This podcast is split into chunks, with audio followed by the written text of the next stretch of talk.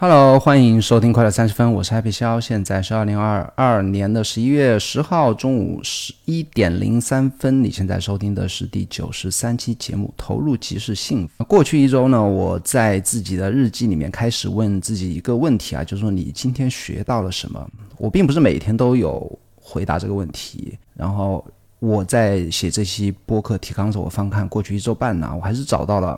七个啊，我觉得是我有回答的，在我的日记里有回答这个问题，然后我觉得还是特别值得和你分享的。有七个问题，那分别是投入就是幸福的指标，以及正确的聆听方式。那我在正确的聆听方式这个小节里面，还会和你分享一本叫做《You Are Not Listening》这一本书的我的一个在里面获得了一些一些想法。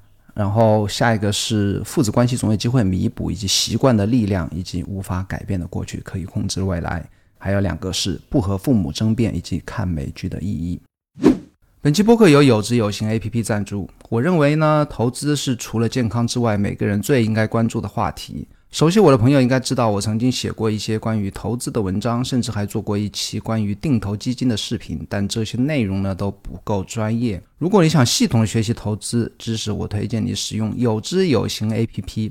它帮你学习投资知识，而且它不收费，不推荐股票，只从基本知识出发，让你学会投资的底层逻辑。创始人孟岩先生是一位令我十分尊敬的财富知识分享者。你也可以在 Show Notes 里面找到来自孟岩最新值得阅读的好文章以及播客链接。投资最好的时间是十年前，其次是现在。学习投资先看有知有行。然后开始进入第一个小节，什么是投入？就是幸福的指标呢？投入，我想先跟你聊一下一个英文单词啊，叫做 engage。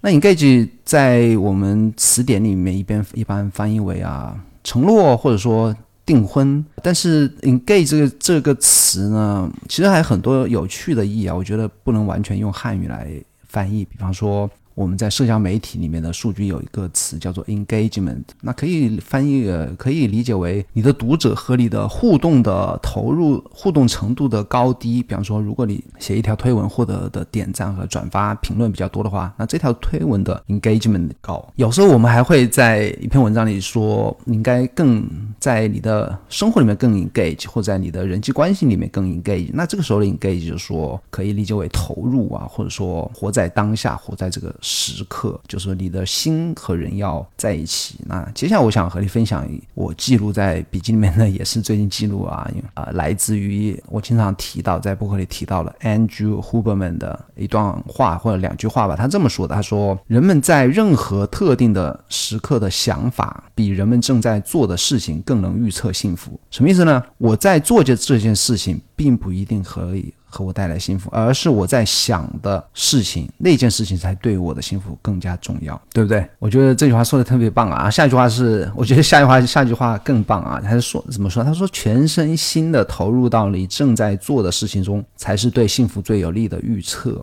那其实全身心的投入到你正在做的事情中，就是 engage。而且只有当你心和你在做的事情重合重合度越高的时候，那个重合度的高低，其实就是幸福感的高低。那我举一些例子啊，比方说我在家里和小朋友在一起复习的时候嘛，或者小朋友在一起做游戏的时候，和他在玩积木的时候，我是不是整个身心完全是停留在和他的互动上面，和他在玩上面，而是还是说我心在想。想着我自己的工作，想着我自己的 blog 写录音，想自己的推特，想自己的手机上那些新闻。如果我的心没有在当下的话，他可以感觉到，对方可以感觉到，我自己在这一段时间结束后，我也没有什么值得回忆的互动或经历。我只不过是我想的事情也没有解决什么，我在做的事情这段时间其实也浪费了。然后对方和我自己都没有获得什么幸福感。这就是我一直在想啊，最近也开始慢慢想明白，我就说不管做任何事情啊。人的物理位置啊和心的位置应该要重合在一起，或者换句话说，就说你的心要在你做的事情上。那心和人的结合程度越高，就也就是 engagement 越高的话，我们就越能从我们在做的事情上获得幸福。我也许讲这个话题，也许讲的不好，也许我过一段时间可以把它想得更清楚一点，然后再写一篇 blog 来和你分享。然后下一个是正确的聆听方式，那这也是我自己前不久经历的一件事情啊。那有一位朋友在微信上突然和我啊聊天，他和我分享一件工作上的一个喜悦，或者说一个变化、一个收获。那我和他聊着聊着，我简单的简单的就恭喜了一下。他之后呢，我就开始把话题 不自呃，就非常下意识的就把话题拉到自己身上，我开始讲自己的事情。然后他也出于善意啊，然后就和我互动，也就讲了一些关于我自己的事情。那整个话题结束之后呢，我就习惯性的啊就开始后悔，因为我我还是逐渐能够意识到自己下意识做的事情其实并不太那么的对啊。比方说这件事情，就是说我经常会在和别人的讲话中掌握太多的主动权，太讲太多自己的事情，而没有去聆听别人的事情，没有多关注别人，多倾听别人啊。然后每次都会提醒自己说，以后要少说，多倾听。那其实这就让我想到自己的之前看的一本书啊，叫《You Are Not Listening》。他有些观点，我觉得很好的反馈了我的问题啊，也也提出了一些解决方案。比方说，书里面会说，那聆听是一项稀有的技能。那聆听，你不要觉得呃，现在都都说啊，要成为一个好的讲故事的人，对不对？我要会写文章，我要会表达，去演讲。但很少有人提到 listening 啊，提到聆听啊。其实聆听也是一项技能，它是一项沟通技能啊，也是一项让别人信任你的技能，也是一项让你在社交上能够快速。呃，和别人交朋友的技能，让别人能够向你倾诉更多信息、更多内容的技能啊，他我待会会也会提到这个话题。然后，聆听可以给给人们带来独特的见解啊，就是我刚才讲的，当你有足够的聆听能力的时候呢，对方会给你倾诉更多的他的自己的事情、更多的故事，也就是说。你可以从这一段谈话里面得到更多意想不到的信息。如果你只是不断的说自己、说自己、说自己的话，对方就没有机会说。你有很多事情也不会去知道啊。然后，成为一个好的聆听者，你必须对人们感兴趣。这个我觉得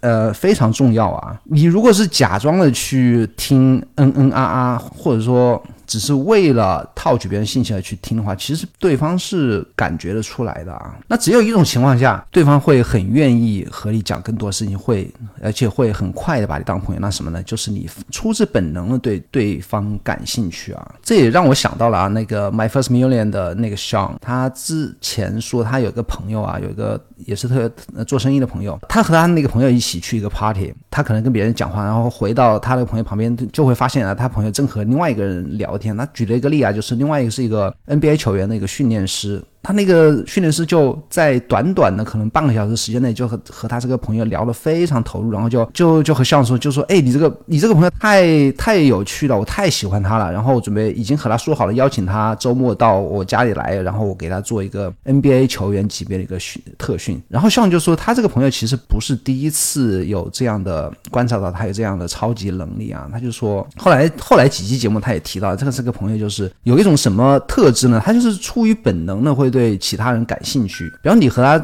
初次见面会聊天啊，你讲一点点自己的事情，他会说，哎。那你当时是什么样子？或者说你你怎么来到这里的？或者说你怎么啊获得今天的这个，比方说你生意上的成长啊，或者说你你是一个作者，你为什么会写这么多书？你是怎么走到今天这一步的？他会出于本能的会对你呃非常的好奇，然后会就会吸引你，会去对他讲更多自己的事情。然后当你有倾诉足够多的时候，你会自然而然就会把他当朋友啊。我所以我觉得最关键的一个就是成为一个好的聆听者，你必须对人们要感兴趣啊，出于本能的感兴趣。当然这个不。不是每个人就可以做到，但是我觉得我待会会讲啊，就是说你是这种技能还是可以。去慢慢的锻炼自己的。那下一点是，他说不要假设你知道对方在说什么，特别是那些与你亲近的人，这也是我们特别容易犯的一个问题啊。比方说，我们对孩子或者对家人，当他们和你说什么说工作上的事情，哎，你可可能我我的老婆和我说工作上的事情，他那些同事或他那些基本上公司的一些事情讲了这么多年，我都会知道，我就会啊不那么投入，还刚才讲的那 engagement 就会比较低啊。但是呢，人们是会在变化的，如果你没有好奇心。不去倾听的话，你就会错过对方的状态，然后逐渐的呢，对方也会感觉到你你没有真正的想想去了解他的事情，也就逐渐的不会再对你说他的事情。不管是我觉得对孩子啊、另一半啊、朋友啊，就是这些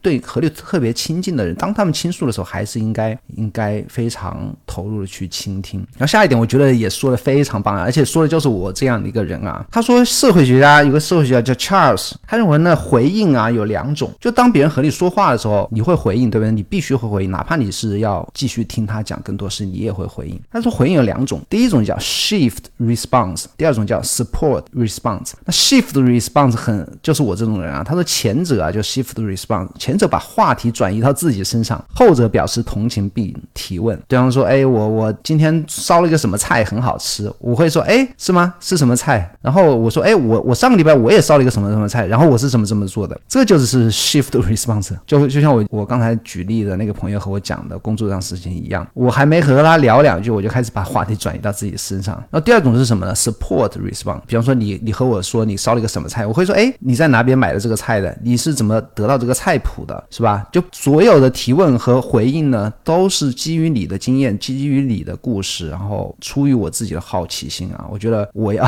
从一个 shift response 慢慢的试着要变成一个 support response。然后下一个是聆听，意味着放弃控制谈话，并试着让想说话的你安静下来。OK，那这就是我们大多数人有的问题啊。你要必须控制自己的表达欲，聆听不是为了机智的回答，不要试图控制谈话，压抑住想表达的自己，拥抱安静。不要觉得一个暂停令人尴尬，它反映了你对对方的话有所思考。这其实我们在很多访谈里面可以看到一些，包括说或者说播客里面可以看到一些比较长的停顿啊。这个停顿其实是一种思考的方式，而不是说只要有一个空白的地方，我就要赶紧用我自己不管讲什么把它填满。那最后一点，聆听是一项困难的工作，有时你不得不刻意这么做，但每次努力都是值得的。什么意思呢？你一开始肯定会做不好，对不对？但是你要一定要刻意的去。锻炼自己聆听的能力，所以说这就是我那天写下的啊，我自己学到的事情。我并不一定说我解决了这个问题，但是我学到的事情是我有这样一个毛病，然后我试着要用啊刻意的去锻炼自己来改善这个问题。那我自己总结是什么呢？控制自己的表达欲啊，真诚的对对方感到好奇。然后下一个是父子关系总有机会弥补啊。其实我自己写了一段原文是这样写的啊。那天也是发生，我忘记发什么事情了。哦，应该是我和他复习期中考试英语，因为我他在我们家加亚从幼儿园开始我就教他英语啊，小学阶段我也是教他那个新概念一呀，我是自己教他全部教完了。所以我自认为我在英语上花的时间是远远超过其他的科目，然后我就会觉得他英语要考。考得好是一个理所当然的事情。然后我和他复习的时候，就发现他最近的一些单元测验还错一些，我觉得不应该错的问题，我就就又凶他。但我不会是到骂的程度啊，就是我讲话会语气非常重，声音会非常大。然后我每次凶完他，我都会反省，然后都改不了啊。但我觉得反省至少是比彻底不反省还是会好一点。至于改不改得了，那是另外一回事啊。我当然也会试着去改。那我是这么写的哦，我对 J R 一直很凶，从小就。很凶，没有耐心。昨天和他讲了英语，又凶了他。今天早上回家，小时候回想了，我每次回家都是抱抱他，然后去搞自己的事情，打游戏什么的，也很少陪他玩，在家里真的很少陪他。当然，我还是有机会改正和弥补的。那我想分享这个故事的重点是我们过去很难说每个做父母的真的是把。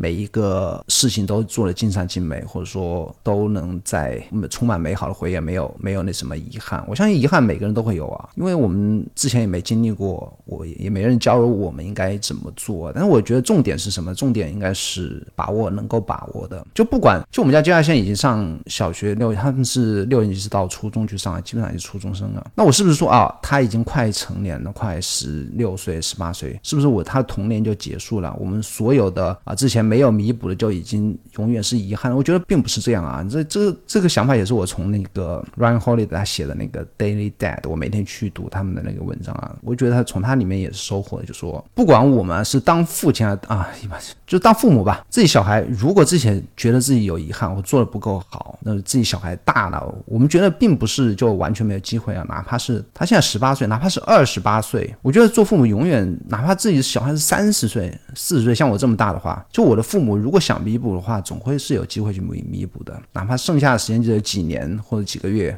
或几个礼拜都是有机会去改正和弥补的。我觉得这种亲情啊，父子关系这种或者母子关系这种亲情啊，是对方不管是哪一方啊，总会是会给你有机会去去弥补你想弥补的东西的。只是看你自己，不管是做下一代的或者做上一代的，愿不愿意去。做出这个努力啊，这是我也是在自己日记里面记下的提醒自己的一个地方。那下一个和加亚也有关系啊，就是在某一天，他呃，我们家加亚是在整个暑假，我是每天晚上去陪他跳绳的。暑假一方面是因为他在家里就吹空调吹一天，没有出门，外外面很热啊，整整整个暑假都是四十度，三十三十五到四十度之间吧，就外面很热。那我就晚上会陪他跳绳。一开始的时候，我写写这一段的时候呢，是因为开学之后他就没有跳绳。啊，然后有一天他说他没有上体育课，体育课被占掉了，那一天就没有运动。我想，哎，今天反正没有运动了，我们就下去跳一个绳吧。然后他现在就跳了一千个啊，就非常轻松、非常快的跳一千个。那我就和他一起回忆啊，就是暑假里开始和他跳绳，第一次跳绳的时候，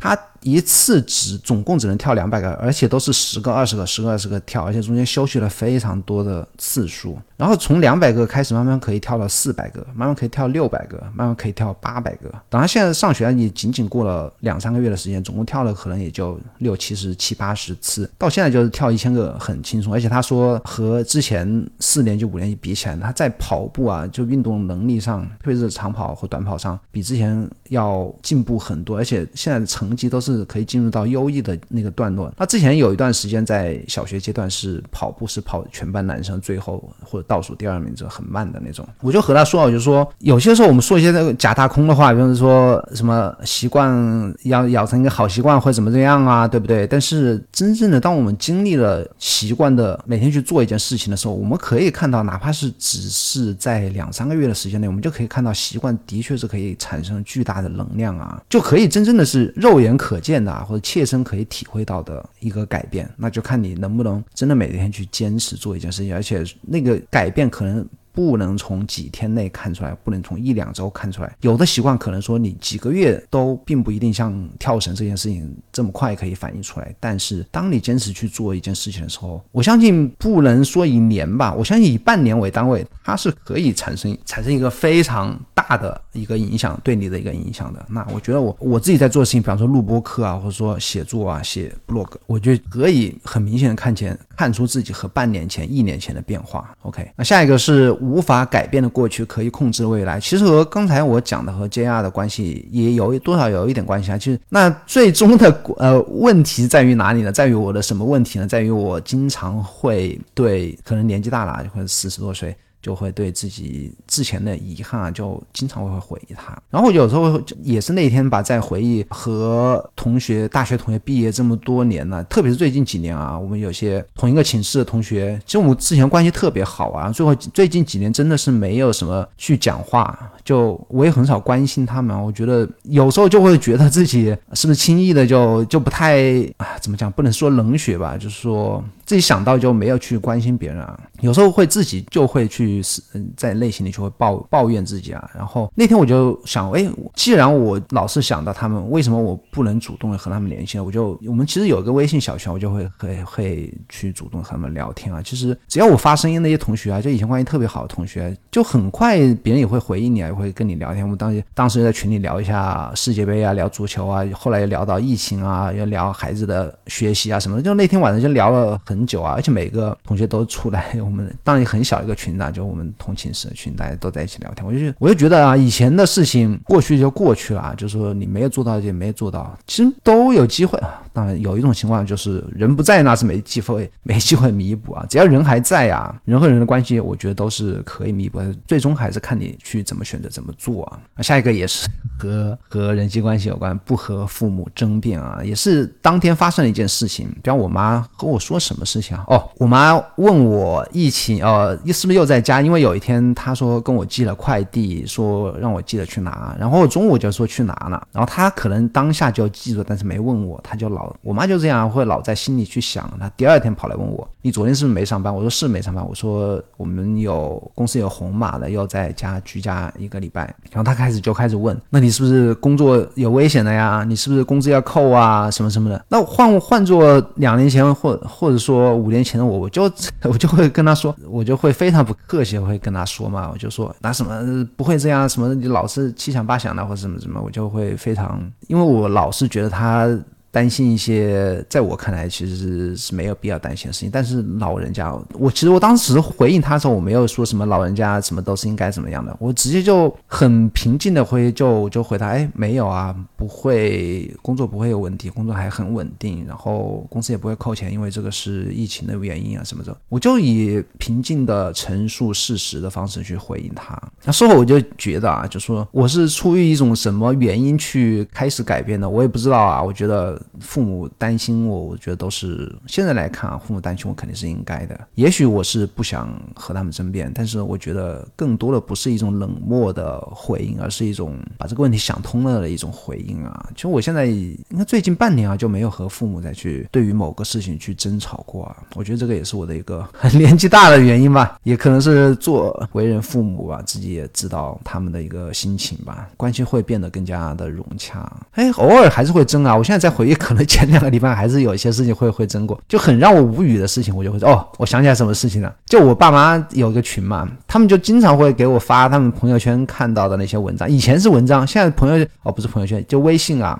以前会跟我发一些很脑残的一些微信的文章，我就每一次发我就每次骂，我说每次你们这成天看这种微信就被他们骗啊，或者怎么样，就说微信的这些公众号就写的一些骗流量的文章啊，什么标题党啊什么的。然后最近他们现在微信就还搞视频。号啊，就有点变本加厉的。就那些人，他如果想跟你们，特别是老年人，特别容易上当啊。他如果想骗取你的那种信任呢，他有些录视频啊，他搞一个搞得像那种新闻联播的一样的，就搞一个人把头发吹得蓬松的，然后整个背景布景还搞一个新闻台在那边去录那种像那种新闻联播那种或者某个地方台的新闻节目那种新闻主播那种感觉去讲一段话。我觉得这这个。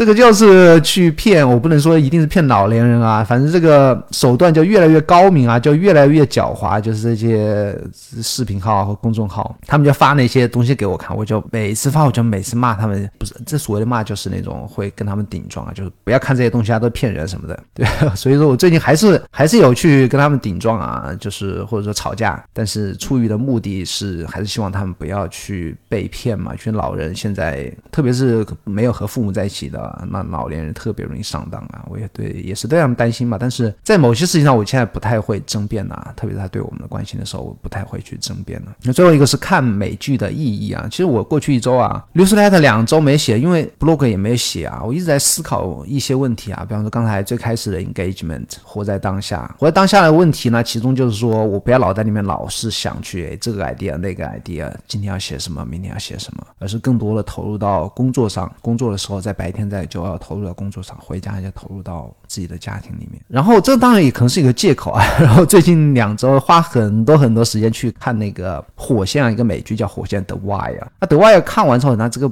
片子真的是很棒啊！我也不能说我看剧就没有意义。接着开始看侦探。那某天下午啊，应该是前两天吧。某一天下午啊，就是一个下午看完了侦探的第一季啊。你说片子好不好看呢？还可以吧，吸引人吧。那你说火线好不好看呢？火线是非常好看，非常吸引人的。但我一直看这些东西呢，我后来还是还还是会想啊，我真的收获什么呢？那我收获了是对于编剧水平的或者美剧制作 HBO 制作团队的高超。啊、导演的厉害呀，或者说编剧的一些厉害呀，或者说我了解了更多的美国的一些不同的文化或者当地的民生啊。除此之外，真的也没有没什么收获。对我的自己的长远目标来讲，或者对我自己幸福、对我家庭来讲，真的是我在这里说浪费时间，其实也不对啊。那我整个过程还是很享受的。那如果我 engage 在 看剧的过程中，你说它没有意义吗？我觉得也不能说是没有意义啊。但是我昨天就写下这句话啊，我说我一看一下，我一直看连续剧，的确是浪费时间。做了看，昨天看了一下午，换来了腰酸背痛，别的什么都没有。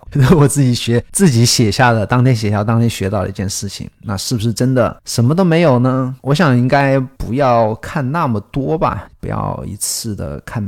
好几个小时吧，偶尔看看还是可以的。那 OK，那我相信我，我相信我写下这一点的是，同时呢是有另外一个提醒自己，就是说还是要回到以前的，对于自己更有意义的事情，更加有意义的事情啊，还是写更多的 blog，然后做更多视频，录更多的播客。OK，那这就是我过去一周半写在自己日记里面的七个想法。你觉得喜不喜欢听这期节目呢？如果你有什么想和我说的，就在小宇宙去留言吧。然后，如果喜欢这个节目，请帮我在苹果播客或者 Spotify 或者小宇宙关注我，并留下你的好评，我会在节目里念出来。你应该订阅可乐周报，每周六我会在这封邮件里分享过去一周我发现最棒的想法。只要你通过百度或谷歌搜索“可乐周报”就可以找到。我还会在微信里面。每天更新一篇关于效率和创作的创造的博客，你一定要关注我的微信公众号，叫做 Happy 肖。OK，咱们下个礼拜四再见喽，拜拜。